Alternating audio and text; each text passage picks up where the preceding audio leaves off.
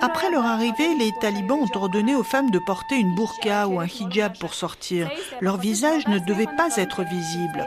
Pour pouvoir continuer nos études, nous avons accepté cela. Nous avons porté un hijab noir quand on sortait dans la rue, mais ensuite, ils ont multiplié les restrictions. Ici, au Pakistan, nous prenons quelques cours, mais notre avenir n'est pas clair non plus. Nous ne savons pas ce qui nous attend.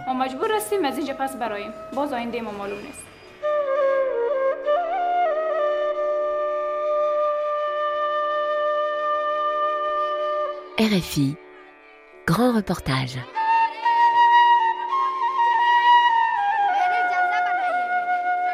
Comment éduquer ses enfants quand l'enseignement secondaire et supérieur est interdit aux filles? Ils sont afghans et ont fui au Pakistan. Rien d'idéal pour autant, pas de réelle perspective d'emploi et d'intégration pour les réfugiés afghans. C'est pourtant au pays des Purs que de nombreuses familles se sont installées pour pouvoir envoyer leurs filles à l'école.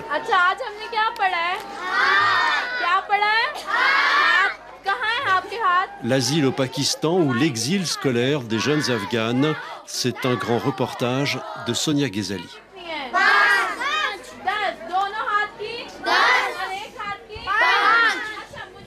L'école Machal Model se trouve à une quinzaine de minutes du centre d'Islamabad, la capitale du Pakistan.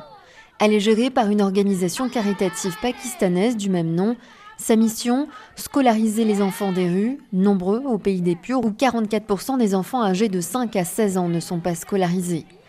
Mais en plus d'offrir une éducation aux plus démunis, l'école Machal se donne aussi pour mission d'ouvrir ses portes aux réfugiés afghans qui ont fui leur pays après que les talibans ont pris le pouvoir en Afghanistan il y a 18 mois.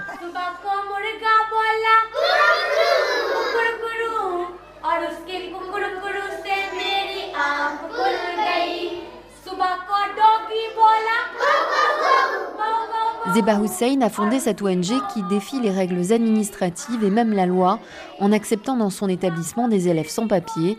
Tous les élèves afghans inscrits dans son école sont en situation irrégulière au regard de la loi. Ces enfants-là ne sont pas des terroristes. Ils ne représentent aucun danger pour qui que ce soit. Donc notre école est ouverte à tous ceux qui veulent étudier. Je ne me soucie pas de la race, de la religion, du statut ou de quoi que ce soit d'autre. Donc c'est vraiment une école humanitaire.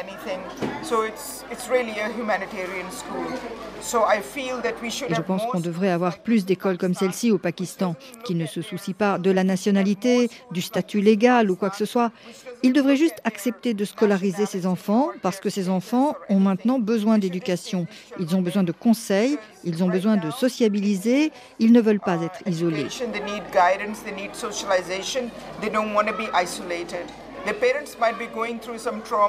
Leurs parents traversent certainement une période de leur vie traumatisante. Ils ont fui leur pays, ils mènent une vie de réfugiés. Mais ces enfants ont le droit d'être heureux. Et tous les enfants qui sont scolarisés ici viennent d'une cinquantaine de familles de réfugiés afghans. Il y en avait 200 au milieu de l'année dernière, mais elles ont quitté ce quartier pour un autre endroit. On essaie juste de rendre la vie plus facile à ces enfants. C'est notre mission, de leur donner des armes dans la vie, de leur donner une belle vie, de leur donner le sentiment qu'ils sont aimés et respectés. Et c'est ce qu'ils sont.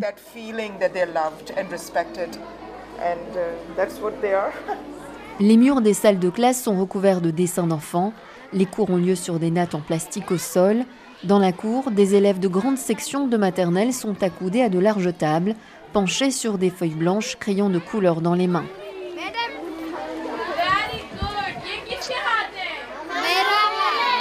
Zébar pente les couloirs et nous emmène dans une salle de classe. L'enseignante, Bano, se tient debout face à ses élèves assis au sol. Wa alaikum salam. Comment allez-vous? Bien. Ça va? Oui. Content? Oui. Ok, Bano, how are you, my Ok. Bano, comment ça va, ma chère?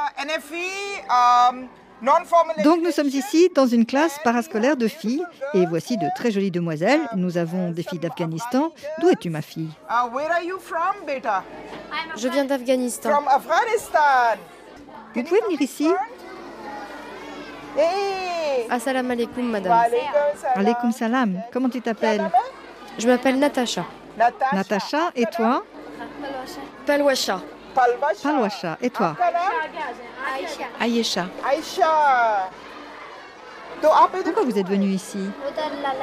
Après la guerre, les talibans ont pris le pouvoir et ils ont fermé les écoles pour filles. Nous ne pouvons plus étudier là-bas. Quand les filles sortent, elles sont agressées, humiliées, traitées de tous les noms. Ils les fouettent même. Et nous, nous sommes que des filles à la maison. Nous n'avons pas de frères. Nous ne nous sentions pas en sécurité. C'était difficile, vous aviez peur Oui, très. Quand une fille leur plaît, ils ne prennent pas la peine de demander son consentement et l'épousent de force, même s'ils sont très âgés. C'est arrivé à une fille que nous connaissons. Natacha, 12 ans, réajuste son voile qu'elle porte légèrement en arrière sur sa tête. Elle sourit timidement joue avec les manches de sa doudoune jaune tout en parlant, tente de contenir ses émotions. Les pays de tout le monde sont sans danger, sauf le nôtre. Je me sens mal.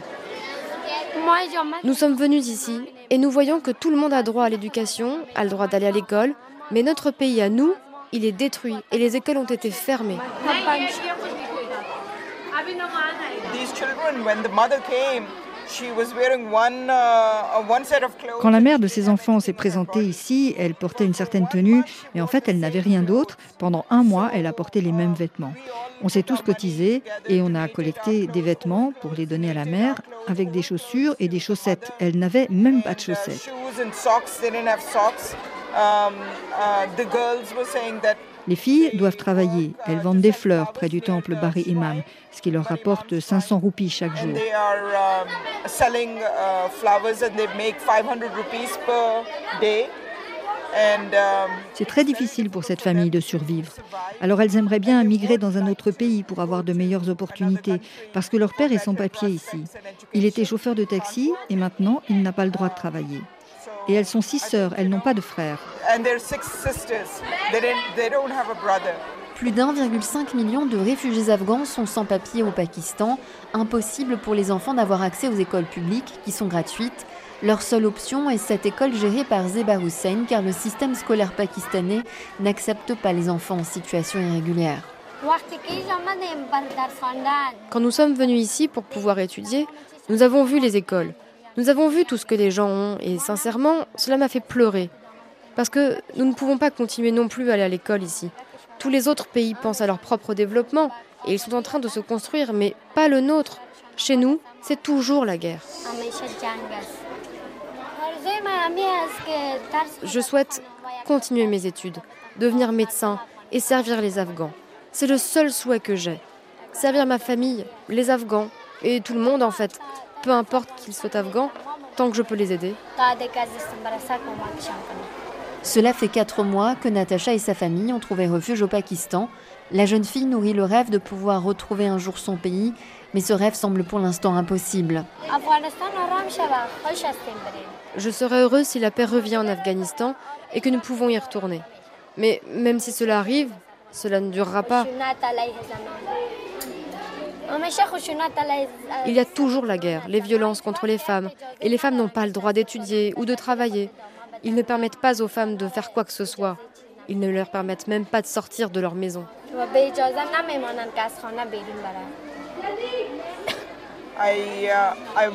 I, I, I see that spark in their eyes. Je vois cette étincelle dans leurs yeux qui me dit qu'elles veulent aller loin. Et rien ne devrait arrêter ça, parce que c'est leur moment, c'est leur Their vie. time, this is their life.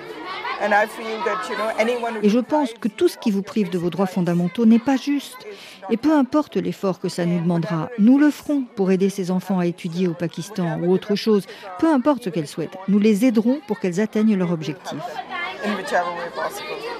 Comme de nombreux enfants scolarisés ici, Natacha et ses sœurs vivent dans le plus grand dénuement. Depuis qu'elles sont exilées, elles doivent travailler pour soutenir leur famille. Elles vivent à 20 minutes à pied de l'établissement dans un bidonville.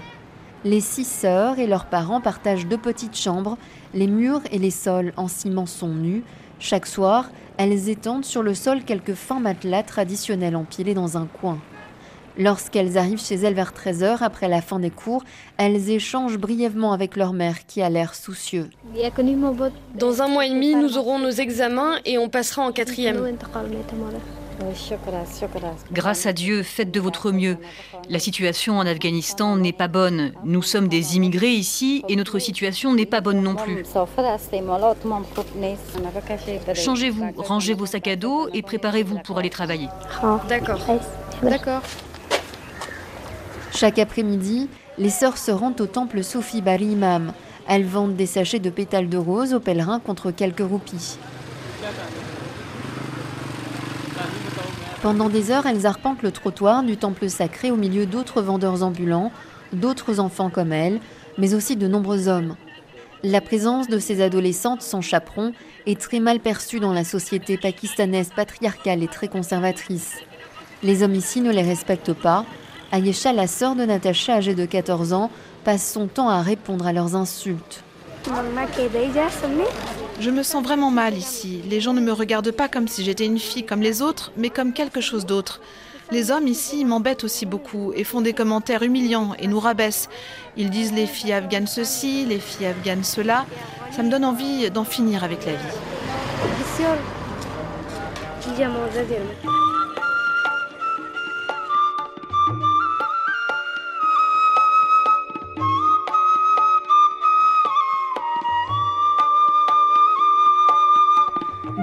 Réfugiés afghans se sont installés à Rawalpindi au sud d'Islamabad car la vie est moins chère.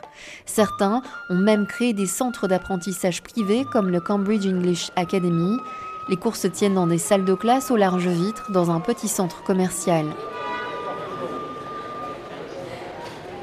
Les cours sont mixtes et les jeunes filles sont nombreuses, parmi elles de nombreuses collégiennes, lycéennes et étudiantes privées d'éducation en Afghanistan sous le régime taliban. Les élèves apprennent ici l'anglais avec l'espoir de pouvoir obtenir un jour un visa pour l'Europe ou l'Amérique du Nord. Dans l'une des classes, l'enseignant est Mohamed Razik. Il a la trentaine, s'est réfugié au Pakistan il y a un an après avoir enseigné pendant sept années à Kaboul. Salam alaikum à tous, chers étudiants. Comment allez-vous? Vous allez bien? Ok. Donc aujourd'hui, nous allons apprendre ce mot, préféré. En dari, comment dit-on préféré?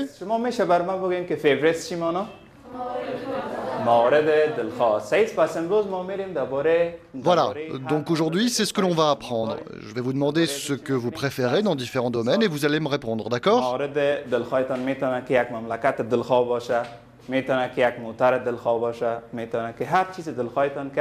il s'approche de Paris-Cher, assise au premier rang. Paris, quel est ton pays préféré au monde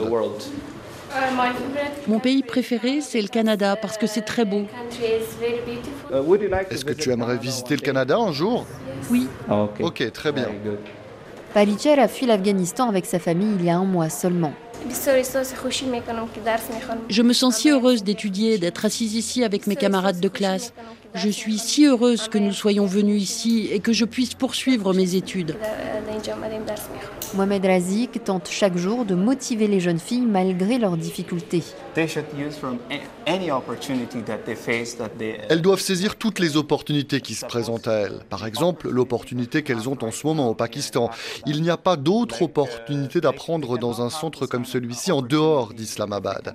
Elles doivent se battre, elles doivent apprendre beaucoup, elles doivent améliorer leur anglais, elles doivent acquérir des connaissances dans cet institut et elles doivent se préparer au monde du travail avant qu'elles aillent au Canada, aux États-Unis ou dans n'importe quel pays où l'on parle anglais.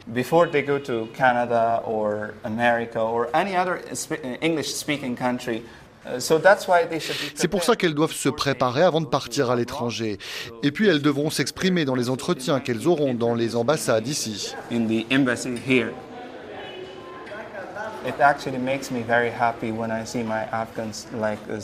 Je suis heureux de voir mes étudiants afghans qui viennent dans cet institut et qui apprennent quelque chose. Je leur dis toujours que ce centre où l'on parle dari et anglais est un bon moyen d'apprendre la langue. Je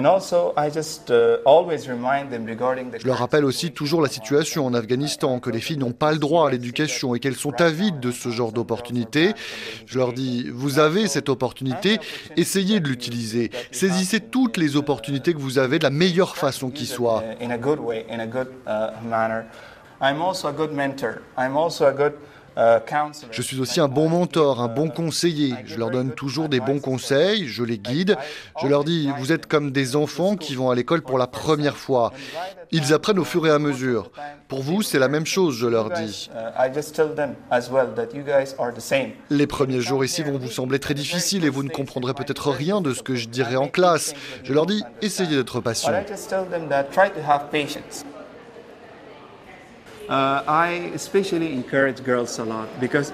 J'encourage les filles particulièrement parce qu'on dit que lorsqu'un garçon est éduqué, il peut éduquer à son tour une autre personne. Quand une fille, quand une femme est éduquée, elle peut changer toute la communauté. C'est pour ça que j'encourage beaucoup les filles.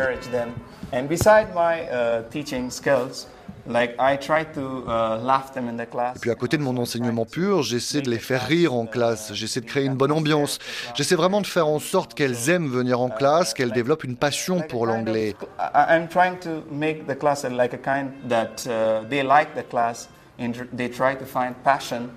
Uh, uh, J'essaie de faire en sorte qu'elles n'aient pas envie de manquer un seul cours, qu'elles sachent que c'est un lieu où elles apprennent quelque chose, qu'elles aient le sentiment de repartir les mains remplies. Elles arrivent les mains vides et repartent avec les mains chargées de nouvelles connaissances.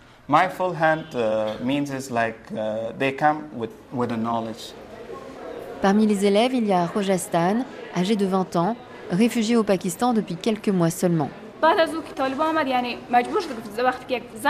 Après leur arrivée, les talibans ont ordonné aux femmes de porter une burqa ou un hijab pour sortir. Leur visage ne devait pas être visible. Pour pouvoir continuer nos études, nous avons accepté cela. Nous avons porté un hijab noir quand on sortait dans la rue, mais ensuite, ils ont multiplié les restrictions.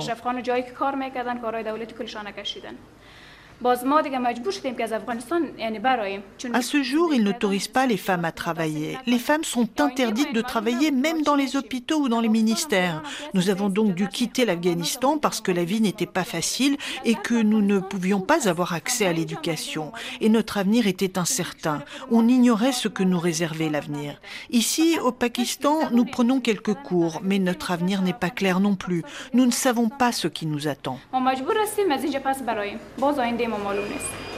En effet, majeur et sans papier, Rojastan ne peut intégrer aucune université publique au Pakistan.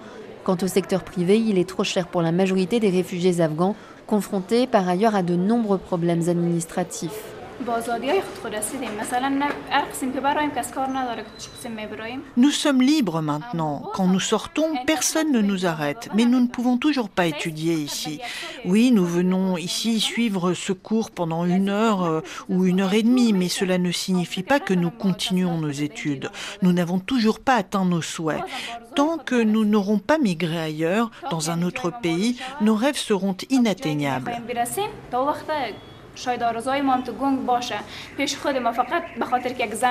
Nous devons garder ces rêves parce qu'en tant que femmes ici, nous pouvons sortir contrairement à l'Afghanistan. Mais nous ne pouvons pas poursuivre nos études. Nous ne pouvons pas étudier dans les universités parce qu'ils ne nous autorisent pas, parce qu'ils nous disent d'apporter nos diplômes afghans. Mais ils sont à Kaboul et nous ne pouvons pas y retourner. Si certains Afghans ont pu obtenir des visas pour le Pakistan, la majorité a vu leur visa expirer et nombreux sont ceux qui sont sans papier. Presque tous aspirent à quitter le Pakistan pour l'Europe, les États-Unis ou le Canada, dans l'espoir d'une vie meilleure, surtout pour les femmes, exposées au pire, même après avoir quitté l'Afghanistan des talibans.